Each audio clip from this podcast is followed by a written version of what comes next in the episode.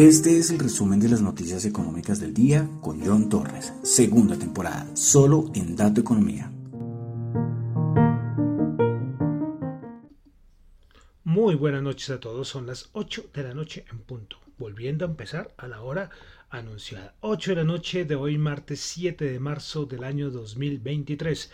Ese es el resumen de las noticias económicas y vamos a empezar con música, porque estamos en nuestro recorrido musical y ya llegamos al periodo romántico de la música clásica. En ese, en este periodo ya estamos hace varios, varios días. Y hoy tenemos a un nuevo invitado, aunque eso nos va a acompañar por el día de hoy. Pues bueno, este compositor que tendremos el día de hoy nació en 1819 y falleció en 1880. Fue un compositor y violonchelista francés de origen alemán. Es conocido por sus operetas cómicas.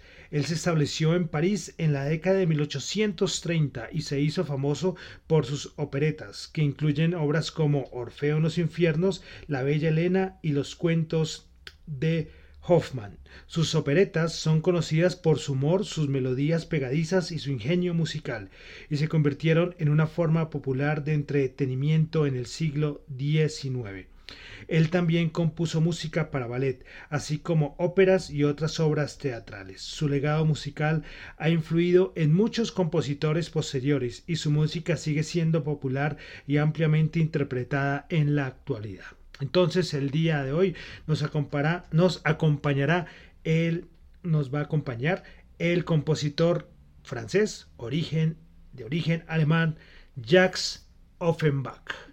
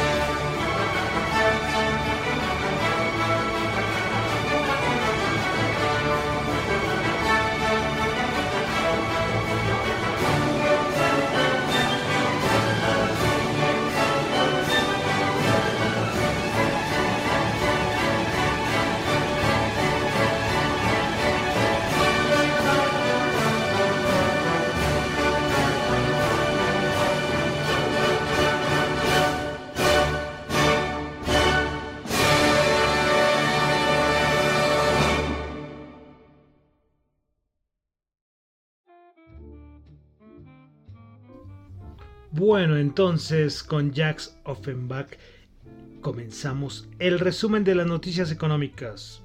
Yo creo que lo que acabaron de escuchar lo han escuchado en muchos lugares y creo que es de las obras, otra de las obras muy conocidas de la música clásica, el Cancan de el señor Jacques Offenbach. Bueno, el Cancan vale decir que es una danza animada de, que se originó en Francia en el siglo XIX, pero todos la asocian inmediatamente a esa pieza que acabamos de, escuchar. Pues este cancán eh, de Offenbach está incluido en la opereta Los Orfeo en los infiernos. Esto hace parte del segundo acto de la obra. Si algún día quieren buscarla, pues tienen que buscar la opereta de Orfeo en los infiernos. Ahí en el segundo acto está El Cancán, maravilloso, ¿no? muy conocida. Estos han sonado en series de televisión, en programas de concurso, programas de animados, bueno, en, todo lado. El Cancán de Jacques Offenbach. Bueno, entonces comenzamos el resumen de las noticias económicas el día de hoy, recordándoles que lo que yo comento acá no es para nada ninguna recomendación de inversión son solamente opiniones personales. Quiero saludar a los que me están escuchando en vivo en Radio Dato Economía, en la web o en la aplicación de Ceno Radio. Recuerden que la aplicación de Ceno Radio, con Z, como dicen los españoles, sí, con la Z española, ¿no? Z-E-N-O. Ceno Radio, diríamos por acá, en esta Latinoamérica.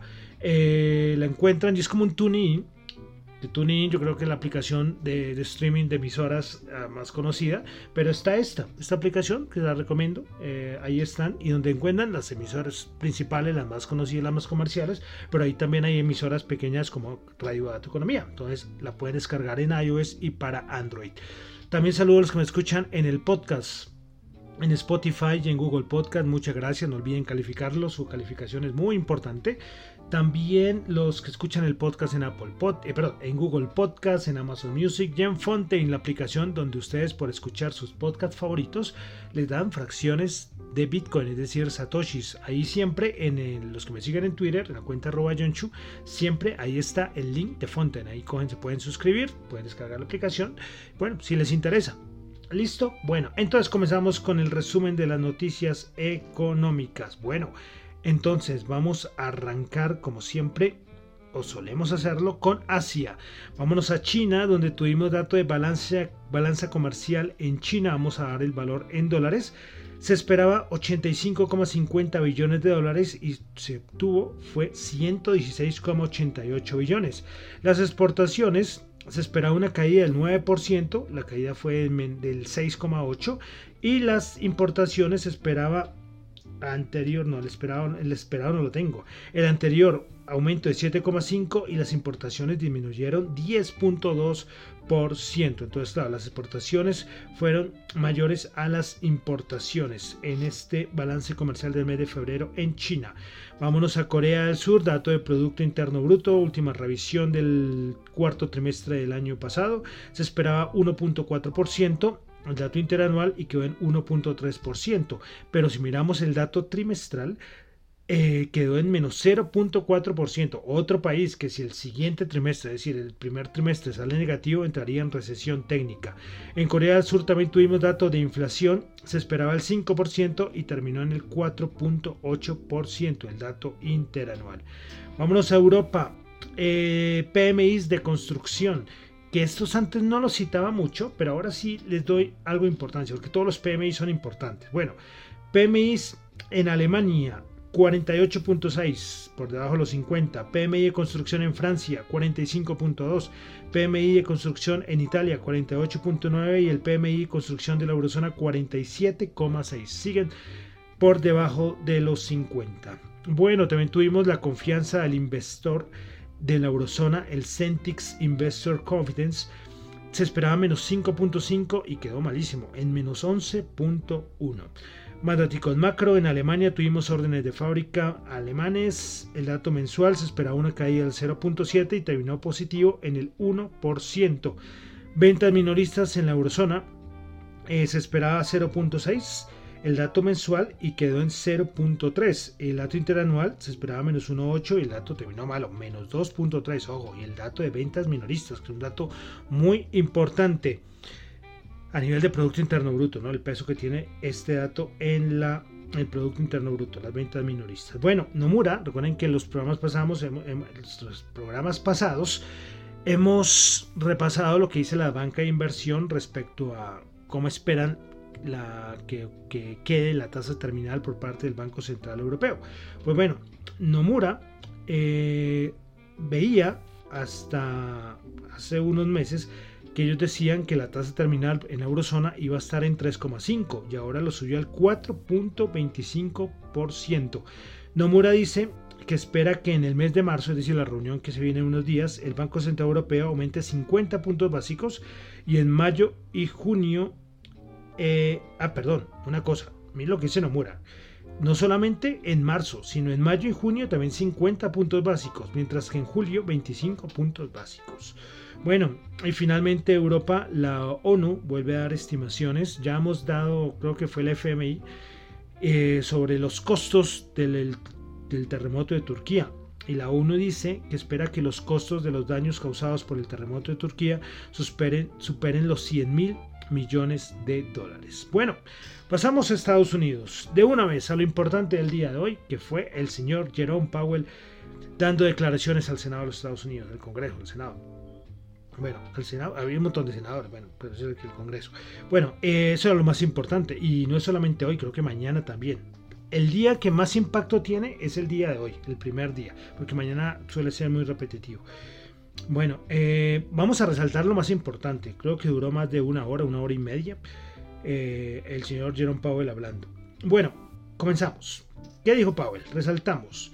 Powell dijo que si la totalidad de los datos eh, que se vienen presentando indica que se justifica un endurecimiento más rápido, la Fed estaría preparada para aumentar el ritmo de las subidas de tasas. Es decir, si los datos macros dicen que la Fed puede seguir subiendo tasas, ellos lo van a hacer. Comenzamos ahí. Segundo, es probable, dijo Jerome Powell, es probable que el nivel final de las tasas de interés sea más alta de lo anticipado previamente. Tercero, continuaremos tomando nuestras decisiones reunión por reunión, eh, basados en la totalidad de los datos que se tengan y las implicaciones para las perspectivas de crecimiento e inflación. Cuarto, los aumentos continuos en la tasa de, en la, tasa de la política monetaria probablemente sean apropiados para que la postura eh, sea suficientemente restrictiva para que la inflación vuelva al 2% con el tiempo. Siguiente. Eh, eh, Jerome Powell dice que la Fed todavía mantiene el rumbo para que, perdón, Jerome Powell dijo que la Fed todavía mantendrá el rumbo hasta que termine el trabajo. Siguiente punto. Powell dijo que no está tratando de aumentar la tasa de desempleo, está tratando de crear una desinflación. Siguiente punto. La inflación subyacente no ha bajado tan rápido como se esperaba. Tiene un largo camino para recorrer. Bueno, más cositas de Powell. Todavía no se han visto los efectos completos de las subidas de tipos. Bueno, y lo último que resalto es, es importante apegarse al objetivo de inflación del 2% y la Fed no va a cambiar el objetivo de este porcentaje. Bueno, como podemos ver, eh, clarito, el señor Powell el día de hoy. Más subidas de tasas, que si la economía lo, lo, lo va a aguantar, ellos van a seguir subiendo tasas eh, con lo del empleo, tuvo una discusión con su némesis, ¿no? La, senadora Warren, que siempre han peleado. Warren le da durísimo a Jerome Powell siempre, y hablando con el desempleo. Y es que, claro, eh, recuerden que, lo que necesita la Reserva Federal es que haya más desempleo. Precisamente cuando estaban ahí hablando del tema, eh, le dijeron, pero, pero mire, usted está diciendo que necesita que haya más desempleo para, para, que, para, para, para que ya pueda haber una relación de tasa. Es decir, necesitan que el desempleo caiga y que haya gente desempleada. Y Powell dijo que no. Es cuando se viene a hablar de la desinflación. Y dice, no, es que necesitan que los salarios bajen. ¿Mm? Bueno, eh, preguntas difíciles, ¿eh? porque era bombardeo de preguntas por todo lado. Pero bueno, eso fue lo que tuvimos el día de hoy. Ahorita lo vamos a volver a repasar en la parte de mercado. Las declaraciones más importantes de Powell el día de hoy en frente al Senado. Entonces al Senado, venga, voy a, mirar de una vez porque me, confundo acá y no quiero ah, decir tonterías. Bueno, a ver, entonces, eh, habló hoy frente al Comité de Servicios Financieros de la Cámara de Representantes, que estaba llena de senadores. Ahora sí, ese es el completo, sí, porque estaba ahí divagando y diciendo cosas sin, sin, sin eh, reafirmarlas.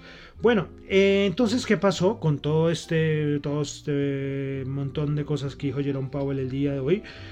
Y es que a, partir de esto, eh, Goldman Sachs, por ejemplo, dice que ya va a aumentar su previsión de la tasa terminal. Ahora lo ubicó entre 5,5 y el 5,75%. Entonces, esto hizo desbaratar todo. Ya las estimaciones de la de que en marzo, de la reunión, en marzo, estamos en marzo, de la que reunión de la Fed de que va a venir unos días, hay más del 69%, está entre el 69 y el 70% de probabilidad de que la Fed vaya a subir 50 puntos básicos en marzo. Recuerden que esto nadie lo eh, hace un mes todo el mundo decía que era 25 puntos básicos, pero hoy con lo que dijo Powell yo creo que esto ya queda firme que parece que van a ser 50 puntos básicos en el mes de marzo. Bueno, hay más cositas de Estados Unidos. La Fed de Atlanta hizo su estimación del Producto Interno Bruto para el, primer trimestre, anterior 2.3 y ese quedó en el 2%.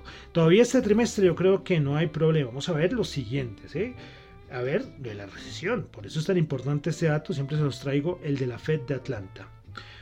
Bueno, eh, el CEO de Bank of America, el señor Moynihan, bueno, no sé cómo se pronuncia. Eh, sí, no sé, es un apellido un poco raro. Eh, bueno, el CEO de Bank of America, para facilitar, las cosas, dijo que espera que las tasas de interés empiecen a bajar en el segundo trimestre del 2024. También dijo que él no cree que vaya a haber una recesión muy fuerte, pero que sí tendrá Estados Unidos una recesión técnica, es decir, dos trimestres consecutivos creciendo negativamente o decreciendo, ¿no? Creciendo negativamente suena raro. Bueno, dejamos ahí Estados Unidos, un, un datico de Latinoamérica, y es que, bueno, Latinoamérica o más bien los países de la OCDE, donde hay países de Latinoamérica, es que la inflación interanual en los países de la OCDE cayó al 9,2% en enero del 2023 en diciembre del 2022 era del 9.4%. Bueno, vamos a pasar directamente a la parte de mercados. En el anterior programa hablé mucho de Colombia, ve que a veces que los dejo descansar. ¿sí? Eh, sí. Aquí los dios políticos no paran, ¿eh? eso sí no paran, pero esto no es el resumen de las noticias políticas, no. ¿sí? Cuando hay unas cosas que no muy bueno, todo afecta a la economía a largo plazo, ¿no? Porque la corrupción, todas esas cosas afectan la parte económica, pero cosas más puntuales hoy no voy a traer acá. Entonces por eso directamente vamos a pasar a la parte de mercados, commodities, índices y comenzamos como siempre con el petróleo porque hoy es martes y tuvimos los inventarios API. Entonces esperaba una caída de 0,3 millones de barriles y se tuvo fue una caída de 3.8 millones de barriles. Bueno, y una cosita y es que Meta, es decir Facebook, dijo que planea aumentar o planea anunciar mejor en unos días eh, más despidos. Calculan que sean miles de despidos lo que va a anunciar Meta en los próximos días. Bueno, y ya vamos a entrar de una vez a la parte de mercados, que esto es lo importante del día de hoy. Ya vimos la parte económica, lo que dijo Jerome Powell, y lógico, esto afectó a los mercados con bastante fuerza porque fue un tono hawkish. Fue un tono duro el que utilizó Powell. Más subidas de tasas, y la economía lo aguanta van a seguir subiendo tasas, el objetivo de inflación del 2%. Eh, que muchos analistas dicen es que eso, lo, del 2% que dicen tantos bancos centrales es un, sueño casi imposible de cumplir. Pero bueno, Powell lo sigue, lo sigue diciendo. Entonces ya el mercado, como les decía, a su momento ya descuenta ya que va a haber subida de 50 puntos básicos para marzo. Como les digo, hace si repasamos los programas anteriores y sin irnos muy lejos hasta hace un mes, yo creo que nadie veía esto, los 50 puntos básicos. Pero entonces vamos a pasar, ya vamos a mirar los índices, eh, a los bonos, porque esto fue, o sea, un tarro de agua fría para los, para los bonos. El bono de los Estados Unidos a 10 años vuelve a acercarse al 4% y está en 3,99,1, subiendo el 0,4%. ¿eh? Entonces, claro, los bonos, lógicamente, de pronto los bonos a más corto plazo tendrían mayor aumento, pero esta que es la referencia que siempre tenemos eh, ahí. Y ojo, momento delicado. De una vez vamos a ver el VIX. Vamos a hacerlo hoy al revés. Siempre miramos los índices y después miramos estos estas variables de volatilidad. Y es que les cuento, ¿saben en cuánto quedó el VIX? No hemos dicho cuánto cayó el SP500, que les, les digo que cayó, pero el VIX se ubicó en 19,59. 19,59. El VIX va, va, a su cuento, tiene, otro, tiene otra historia. El VIX de verdad, bueno, no sé, no se lo cree todavía. Y el dólar, porque claro, aumento de tasas eh, eh, por parte de la Reserva Federal, y claro, 105,68. Ojo ahí. estamos en los niveles más altos como desde noviembre. Con fuerza el dólar, ¿eh? eh Jerome Powell despertó al dólar, al DXY, repito, 105,68 niveles, o sea, los máximos del año, de este año 2023, seguros. Bueno, vamos a pasar a los índices. Como les decía, hoy lo hicimos un poco al revés porque quería mostrarles. ¿Y qué nos dice los índices? Pues los, el Dow Jones bajó hoy 574 puntos, el SP500 bajó 62 puntos a 3.986 y el Nasdaq bajó 145 puntos a 11.530. Por eso ve una caída del 1,5% por parte del SP500, pero el VIX medio se asoma a los 20 y sigue por debajo de los 20. Cosas importantes para tener presentes, dato de empleo, ¿eh?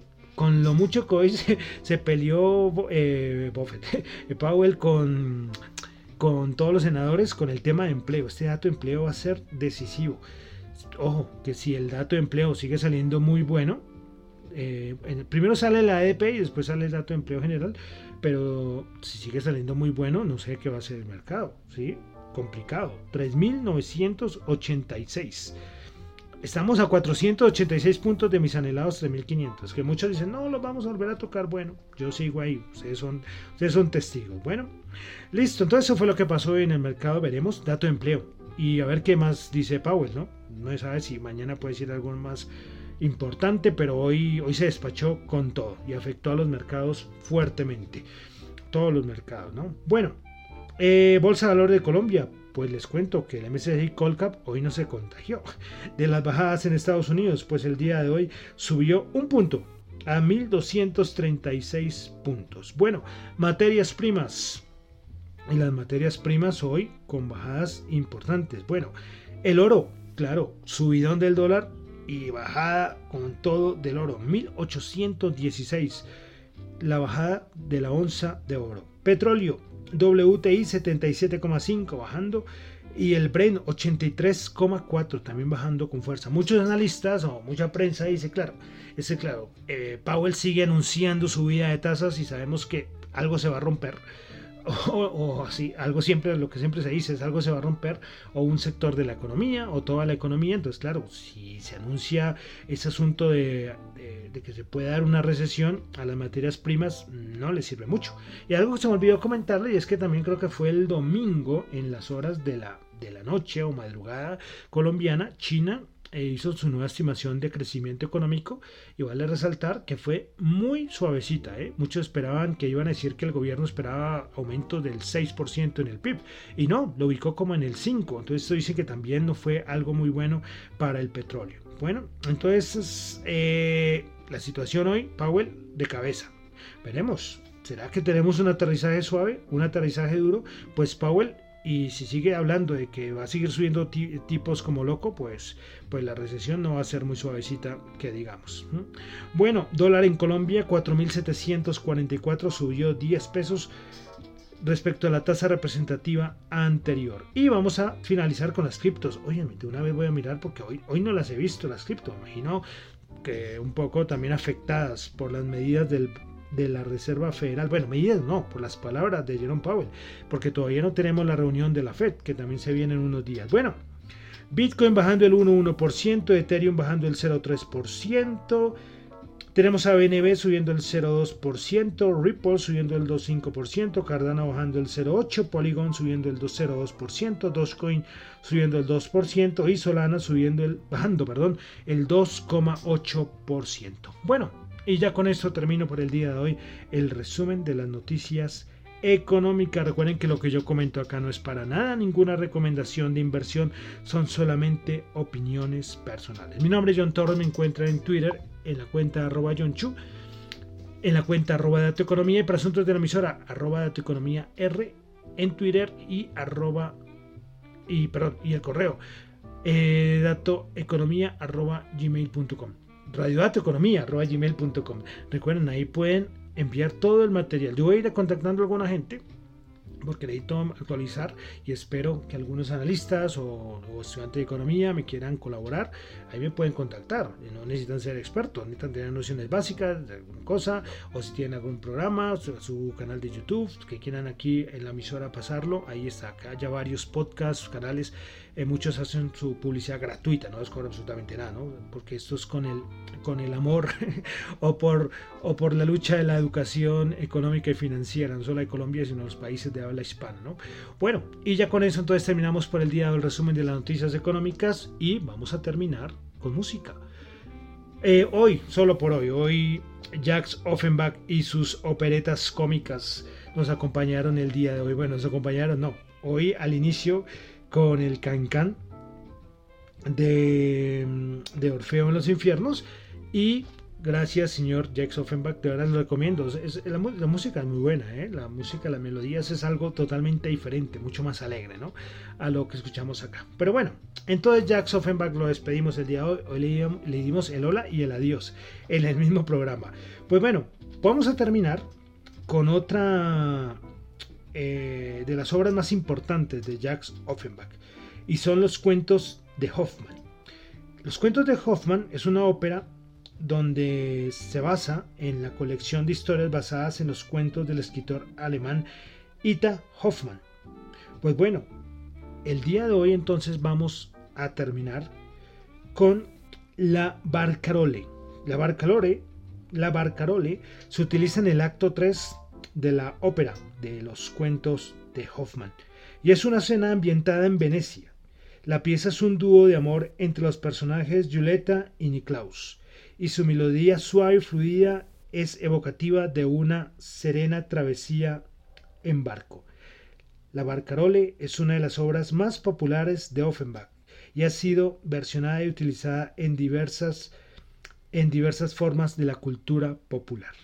Entonces terminaremos el día de hoy con el resumen de las noticias económicas con la Barcarole de Jacques Offenbach. Muchísimas gracias.